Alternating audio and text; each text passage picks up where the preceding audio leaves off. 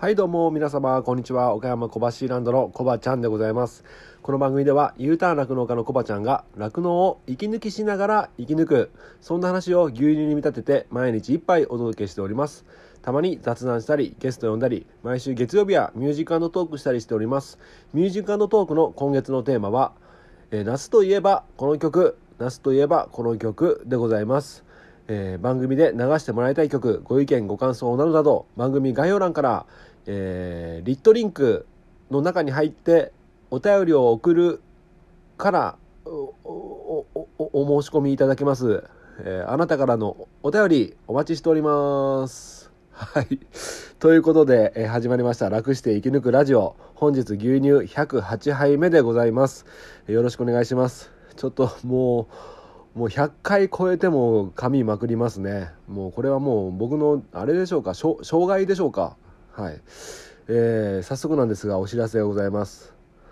なんとこの「楽して生き抜くラジオ」累計累計再生回数が4500回を突破しましたありがとうございます。で、ごめんなさい。昨日僕また言うの忘れてて、えっ、ー、と、昨日4500回突破して、え、現時点で4700回を突破しました。ありがとうございます。で、一応ですね、あの、以前ずっと前に、どんな人が聞いてるのかみたいな話したんですけども、国がですね、まあ日本が一応100%ってことなんですが、えっと、ごく少数っていうかね、マイナス1%みたいな、マイナスっていうか1%以下みたいな形で表示されてるんですけども、えっと、以前はドイツ、アメリカ、インドネシアっていう国の方が多分ね1名か2名か聞いてくださってると思うんですよ。でこの間見たら2つ国が増えてたんですよ。ちょっとびっくりしたんでちょっと紹介させていただきます、えー、1つ目がですねイギリス。はい。2つ目が台湾。えっ、とイギリスと台湾の方、え、どういったきっかけでこの番組を探し当てたんでしょうか？うんもし聞いていらっしゃって、えー、もしかしたら日本人の方かもしれませんが、えー、番組概要欄のリットリンクのお便りを送るっていうとこからですね、えー、私こういうきっかけで聞き始めたんですよっていうのをね教えていただければ、え個人的に非常に興味がありますのでよろしくお願いいたします。いやいやもうこれあのー、ね楽して生き抜くラジオこれ世界に向けて発信しておりますけどもはい今後ともよろしくお願いします。ありがとうございます。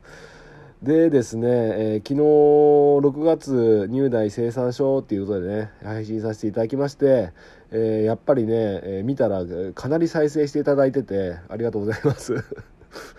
もうヒヤヒヤしながら配信しておるんですがまあね、えー、平均すると月30万ぐらい足りてないんじゃないかっていう結論に今のところは至ってるんですがその配信を終えた後ね早速ニュース入りましたよね皆さんご存知だと思いますけども、まあ、関東生乳関連関東の方で、えー、11月の出荷分から、えー、10円の値上げ入荷10円の値上げということで、えー、ニュースが入ってきましたね。うん。どうですか？全国の酪農家の皆さん。えおそらく関東の方で10円の値上げっていう風になったらえ他の地域での値上げ交渉があったところも右習いになるんじゃないかっていうことですよね。でそもそももともとが15円の、え値上げの要求をしておったとこが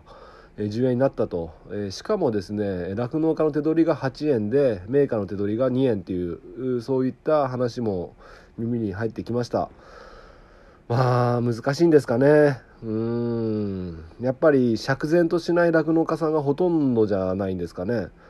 うん。餌代が上がってる分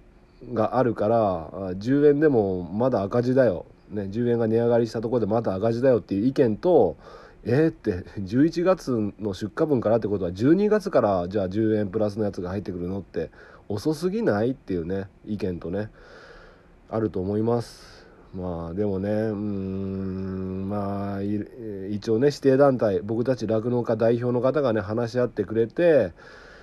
まあ期中値上げっていうことでねまあ稀なパターンみたいなんでまあ上がってくれただけマシかなっていう考えと僕自身もねこれじゃ全然もう30円ぐらい上げてほしいっていう 希望がありますのでまあねまあ1日1トンうちの場合出荷してて、まあ、仮に10円、まあ、8円かもしれんけど10円ねあれしたら値上がりしたらね月間30万円プラスになるってことでちょうどねマイナスの30万円が補填される形になるんですけどそれは今月の餌代のあ先月の餌代の話でね。今月からまたガツンと餌代上がってますからね。まあそれ考えるとマイナスになっちゃったっていうことで、えー、まあちょっとねあんまりよろしくないんですけども。まあまあうんまあそれまでねなんとか踏ん張っていきましょう。はい。じゃあ気持ちを切り替えまして、えー、実は以前何度も配信したんですけど、えっと、今治療してもらってた、えー、低カルシウム血症の子と,、えっとあと夏バテでね肝機能が低下しちゃった子の行く末ちょっと配信しておりませんでした。すいません。気にかけていただいた方いらっしゃったと思うんですけども、その話をですね月曜日に金子先生と治療中にねえー、ちょっとお話しさせてもらってるんでそのそれをまだ配信できていなかったので今日はねそれをね、えー、その音源を配信していきたいと思います。まあ、詳しくはねその音源を聞いていただければ分かりますので、えー、お聞きください。それでは岡山小橋ランド楽して生き抜くラジオゲスト会でございます。どうぞ。はいということで、えー、今日はですね、えー、祝日の月曜日なんですけどもえー、金子先生、今日一人で、えー、診療回られておりまして、お忙しい中、今日また診療に来ていただきました。すみません、金子先生、ありがとうございます。はい、今日大丈夫ですか、忙しくないですか？忙しくないです。忙しくない。で、今日は一応ですね、例のテーカルのこと、えっ、ー、と、まあ、夏バテからの。まあ、肝臓の数値が非常に下がってしまったちょっとバテちゃってる子の治療に来てもらったんですが先生もう治療というよりか今はどういう感じなんですかね、ええ、いやはい、梅雨の見込みがないという判断がついてるので、はい、もう今日で治療は最後にして、はい、対応にします。はい、はい、えー、まあ仕方ないといえば仕方ない、まあ、僕も、まあ、お給やってみたりいろいろしてみたんですけどやはりですね、まああいうことするにしてもちょっと遅かったのが1点と、まあ、見た感じでねもうやっぱり先生もそうだと思いますけど僕もねああちょっとこれはという、うん、まあ廃用になるなっちゃうなっていう感じではあったんですけど、うん、でまあそうなってくるとまあかわいそうだけど、まあ、そういった形で持っていかなきゃいけないんですけど、えーと、酪農家としてはやっぱ体調が悪い子を、まあ、長く牛舎に置いとくっていうのはまあちょっとしんどい部分があるんですけどもこれってもう休み明け早々に出荷で出荷というか、えー、そういったとこ途上か持っていけたりはしないんですよね。はい、えっ、ー、と、はい、治療するのに薬を打ってて、はい、で抗生剤も打ってますし、はい、あと他にもカルシウム剤であったり、はい、あと炎症を抑える薬であったりっていうほとんどの薬に休薬期間って言って休薬期間。ほうほう。この薬を打ってたら一定の期間は途上に出してはいけませんっていう期間がそれぞれの薬に設けられているので、はいはいはい。えーと、今廃用の子が2頭いますけど、はい、2頭とも木曜日までは出荷できないっていうふうになっているので、はい、金曜日にならないと出せないです。ああ。じゃああと6日間かな。え？5日間。今日月曜なんで、うん、金曜日に出すんで火水木と。あああと3日かなるほど。2頭とも水も飲んで餌もボリボリ食べてるんで、はい、もう金曜日までに衰弱してなくなってしまうっていうことはないんじゃないかなと思って治療を切ろうと思うんですけど、はいはいはい。まあ、そこはちょっと牛の調子を見ながら。ああやばいと思ったらまあ呼んで、まあ、延命延命処置してもらうような感じですよね、ね、水分補給ぐらいしかできることはない。ん。で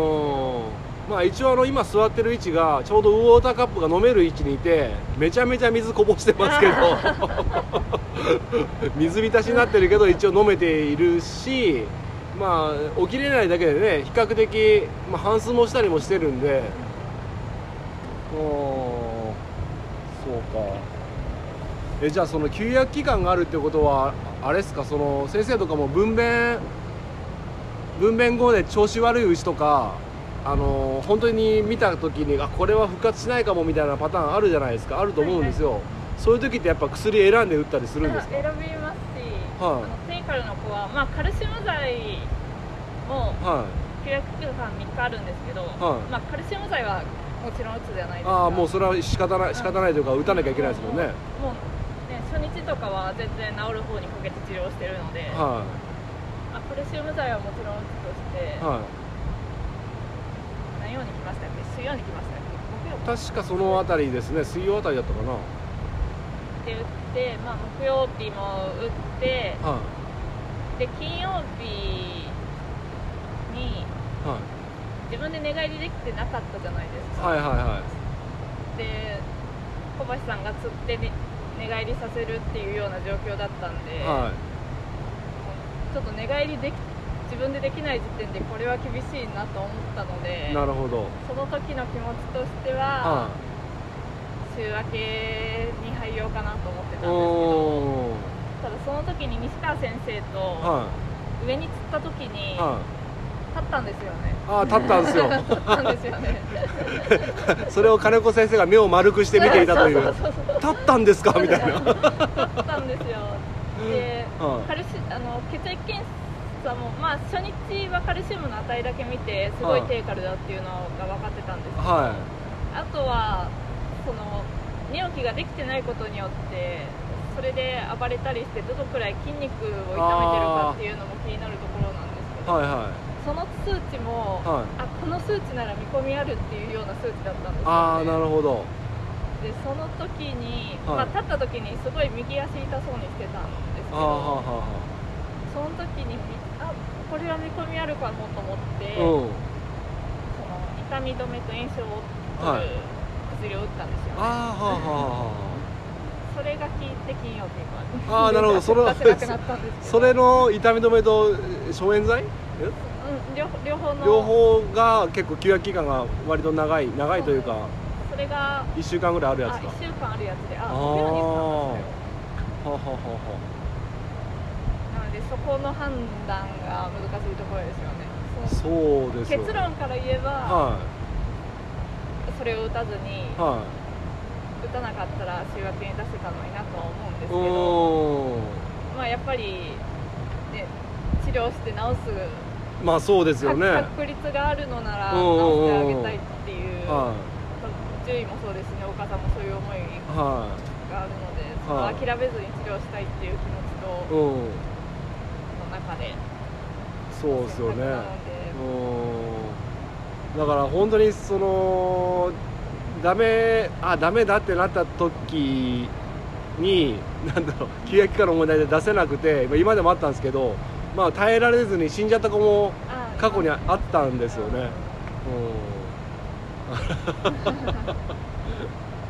だからリアルな話すると死んじゃうとあの農家があの運転手には運転手とドライバーに渡すお金もちょっと変わってくるくる。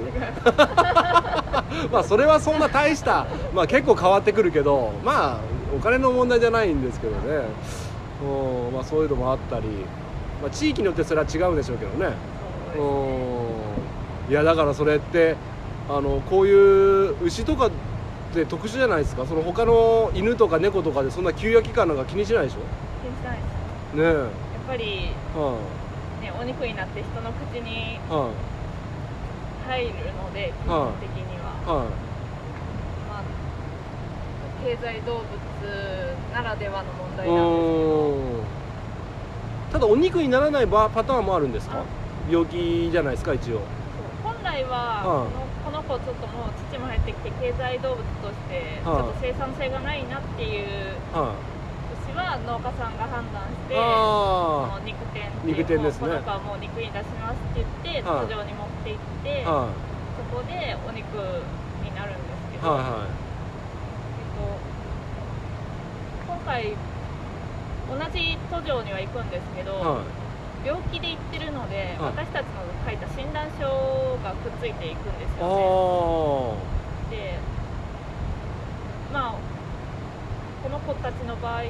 はい、そのの途上でその診断書と牛を見て、はい、この子は病気だからお肉人の食べるお肉になるには適さないっていう判断をされて、うん、お肉にはならずに廃棄されてしまうんですけどなので口に入ることはないので薬なんて関係ないじゃないかっていう感じではあるんですけど。確かにそうですね。でも決まりは決まりなんですよ、うん、そのお肉にならないっていう判断をするのは途上の人が判断するので。ああじゃあその使われてる薬とか期間とか、まあ、牛の状態見て、うん、ああなるほど。そもそも途上に持っていく時点でちゃんと休約期間を守ってる牛しか持っていけないっていう決まりがあるのでまああれですよねその変な話牛人だけじゃないですもんね食べるのって。ペットフードとか。ああそうですね。そっちの方もあるからまあこれは人じゃなくてペットフードの方のお肉にしようかとかいろいろまあわからないですけどあるんでしょうね中には。あるんでしょうけど、うん、まあでもでも、うん、全廃棄という判断をされた牛はもう全廃棄されてると思います。ああそうなんですねいややっぱまあやっぱ経済動物ですからしょうがないですけどね。まあ植物人間じゃないけど寝たまま置いとくわけにはいかないですもんね。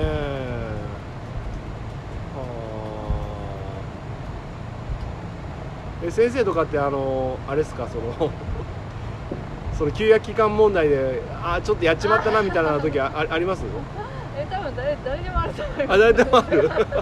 あじゃあこれいけそうだと思って割と休養期間の長い薬を使って使った後に。後にもう完全に起立法 起立法になっちゃったみたいな。使った後に転ぶとかね。ああ 滑って転んで廃用になる。いやまあいろいろありますよね。それはいくら先生とかねももっともっと経験積んでる獣医さんでも、まあ、西川先生でさえ立ったからいけると思うからちょっと休養期間長めの薬使っていこうかって話されてましたもんね,、うん、そうそう。それでもやっぱり結果的にはダメだったっていうことで。やっぱこの牛自体の意思とかもあるかもしれないですね。そのなんだろう。一回立てって失敗したからもう起きたくないとか恐怖心を持ったりとか一回起きてからの活力の低下具合すごかったですよね。おおすごかった。それかあの時初めて乳が絞れたんですよね。だから軽めには絞ったんですけど。でももうその時にカルシウムの値としては十分だったのでああそっか。そこでカルシウムが抜けてっていうことはないと思うんですやっぱあの低カルの原因として一つ今回はパターンに当てはまらないですけどあの初初乳を最初に絞りすぎる。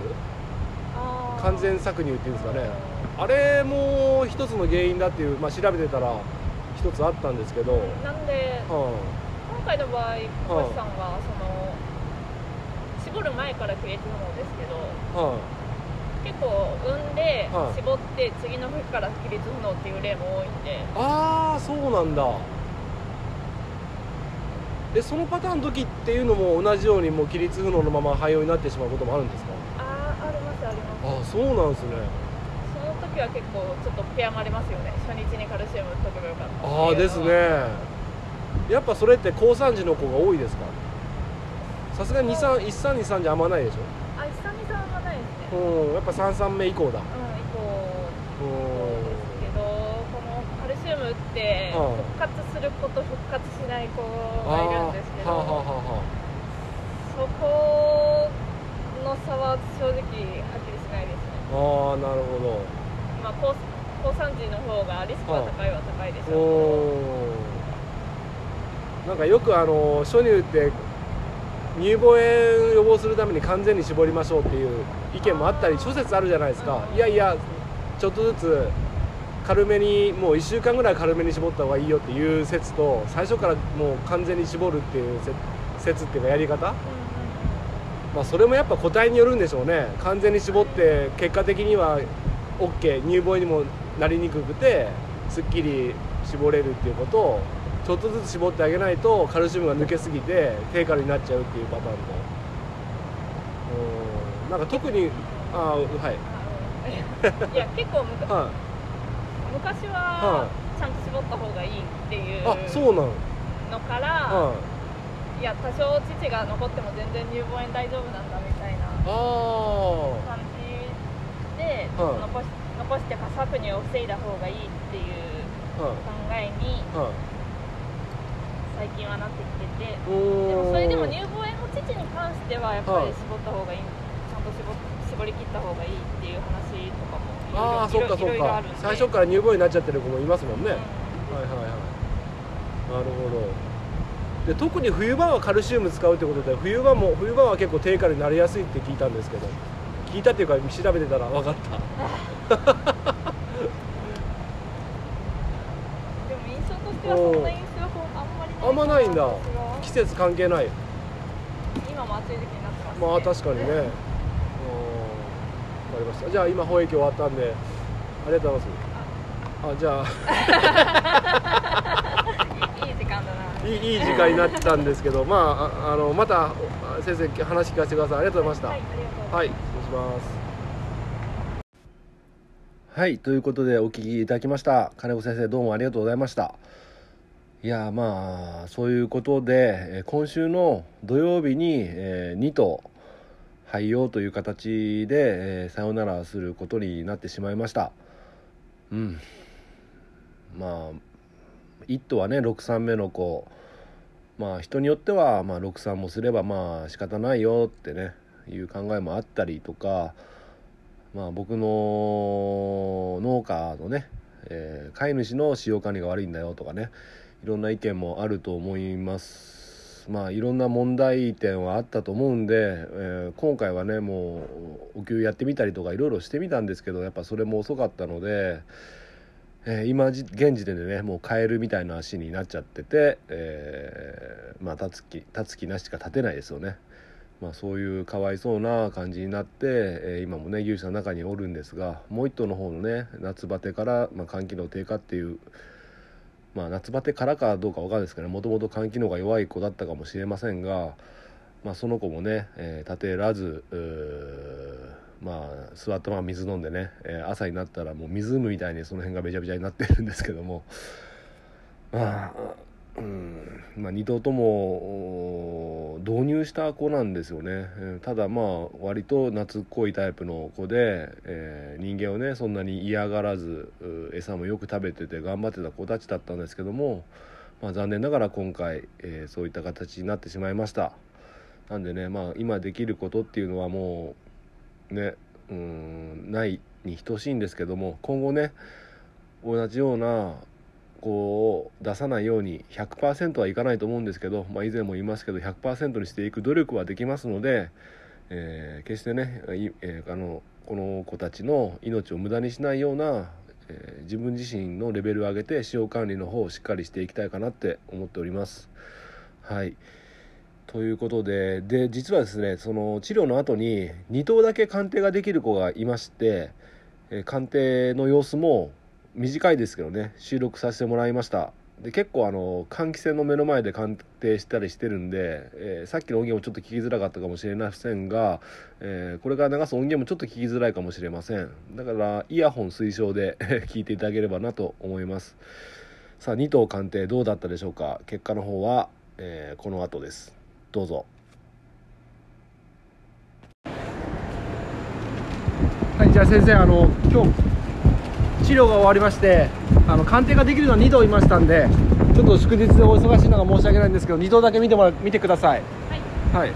まずあのー、この子が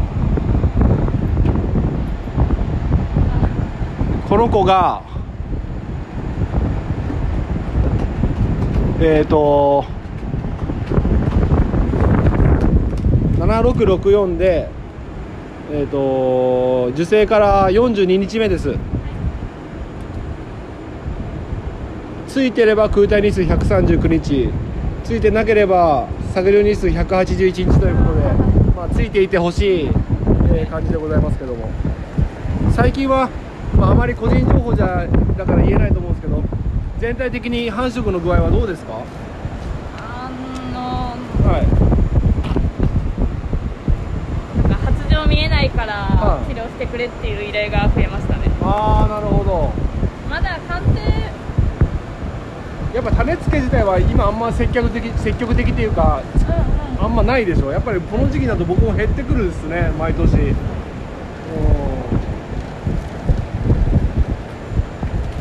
そもそもあれですよねその夏場はもう諦めてつけないっていう農家さんもいらっしゃいますよね。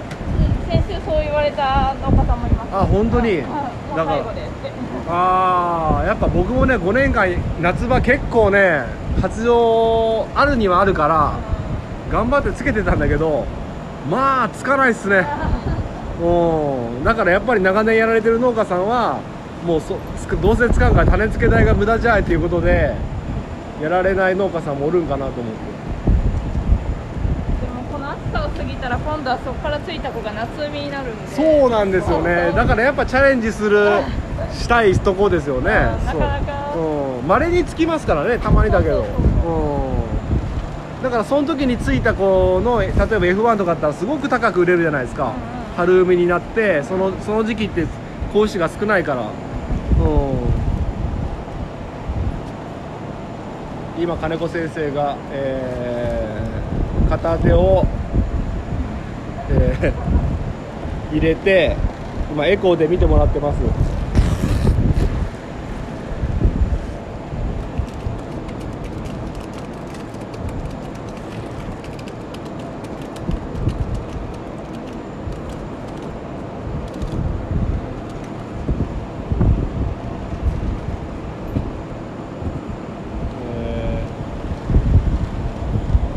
ってる時はちょっと喋りかけづらいんでちょっと黙ってますけども、マ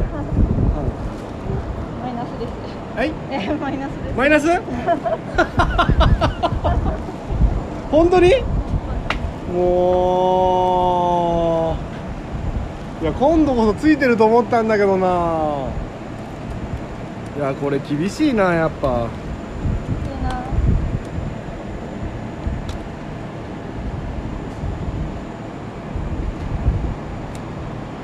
よく探してくださいよ。本当にいなかったですか？いやそもそも応対も応対がない。だからあのあの金子先生エコーで見る前にいつも触診するじゃないですか。その時にちょっと金子先生が微妙な感じで大体僕分かるようになってきた。あいないかもと思ってたちょっと。そうか。まあ後でじゃあまだ辞表番号言います、はい、はい、じゃあもう一頭わ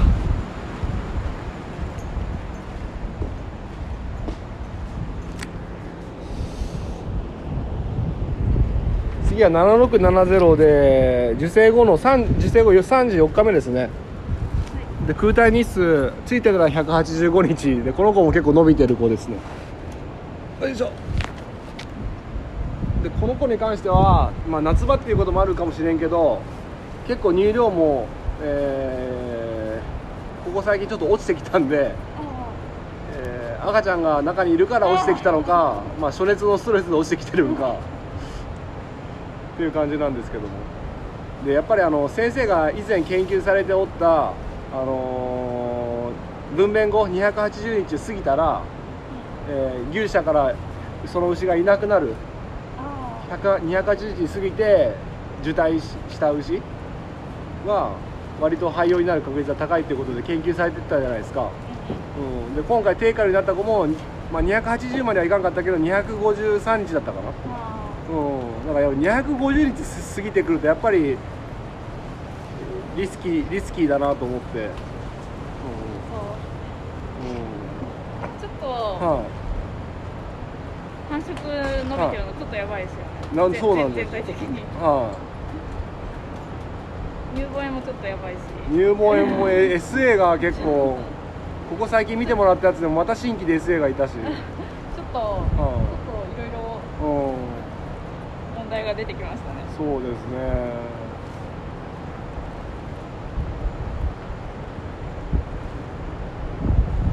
まあ今空体日数あ今。今触診を金子先生がされてちょっと一瞬うなずいたんでこれもしかしたら応対はあったあ応対はあったっぽいような反応でございましたけども。今エコー入れエコーで見てますね。いや本当に今空単日数が直近で平均すると140日ぐらいになっちゃって。ただあのー、去年がまあまあ良かったからあの分娩間隔の決定あのー、決定した分娩間隔で言えば400日切ってるんですよ、うん、うん、なんか過去の過去の実績はいいんだけど未来の実績が悪いという。そうそう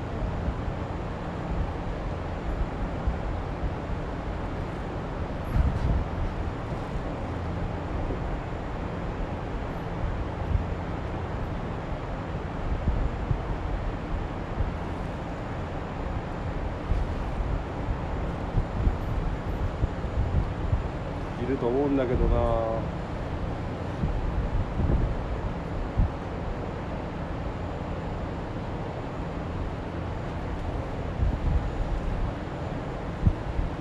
えー、こらこらこらこら。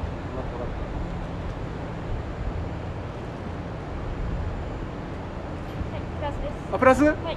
おお ちょっと音がありがとうございます、はい、え？嘘でしょもう。ああ取れてる。なんで？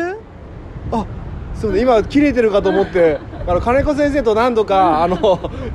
収録結構してるんだけど途中で切れてなしになったパターン結構あったから今またなしになったかなと思って。でしょ？あありがとう。じゃあ、えーと、1頭マイナス1頭プラスということで、はい、えー、まあ、うんうん、はい。まあつかんまあ1頭ついただけ良かったということで、はい、ありがとうございました。またお願いします。はいということでお聞きいただきました。えー、お聞きいただいたお聞きいただいた通りですね。1頭マイナス1頭プラスということでえー、まあつかんかったよりかは1頭ついて2頭ともマイナスよりかはね1頭プラスだったから良かったってことでもう1頭もうどうしようかなと思って、まあ、その子もね、まあ、さっき言ってた SA、ね、体細胞が高い子なんでで200日超えてきたからうーんもうちょっと繁殖除外にした方がいいのかなとかって考えています。はいただね23目の子なんですよねまだ若い子なんで最後もう一回チャレンジした方がいいんかなとかね。まあねこの SA もね治療したんですけどね。その後も治らないんですよね。SA で治らんって言いますけど本当治んないですね。はい。で最後あの画面見たら録音もマークが出てなくて本当に途中でまた切れちゃったかと思ってすげえ焦ったんですけど過去にもね金子先生とやる時何度かねそういうトラブルがあったんでまたそまたこのトラブル起きたかと思ったけどね、まあ、ちゃんと取れてたんでよかったんですけども。ちょっとお聞き苦しくてすいませんでした。はい。ということでまあいろいろありますけどね。もうマイナス思考になったらね余計悪くなっちゃうからもう切り替えてねもう粛々とやりやるべきことやっていきますよ。頑張ります。はい。ということで今日はこの辺で終わりたいと思います、えー、今日の一杯お味の方はいかがでしたか？お口に合いましたらまた飲みに来てください。この番組は牛と人との心をつなぐ岡山小橋ランドの提供でお届けしました。それではまた明日。バイバイ。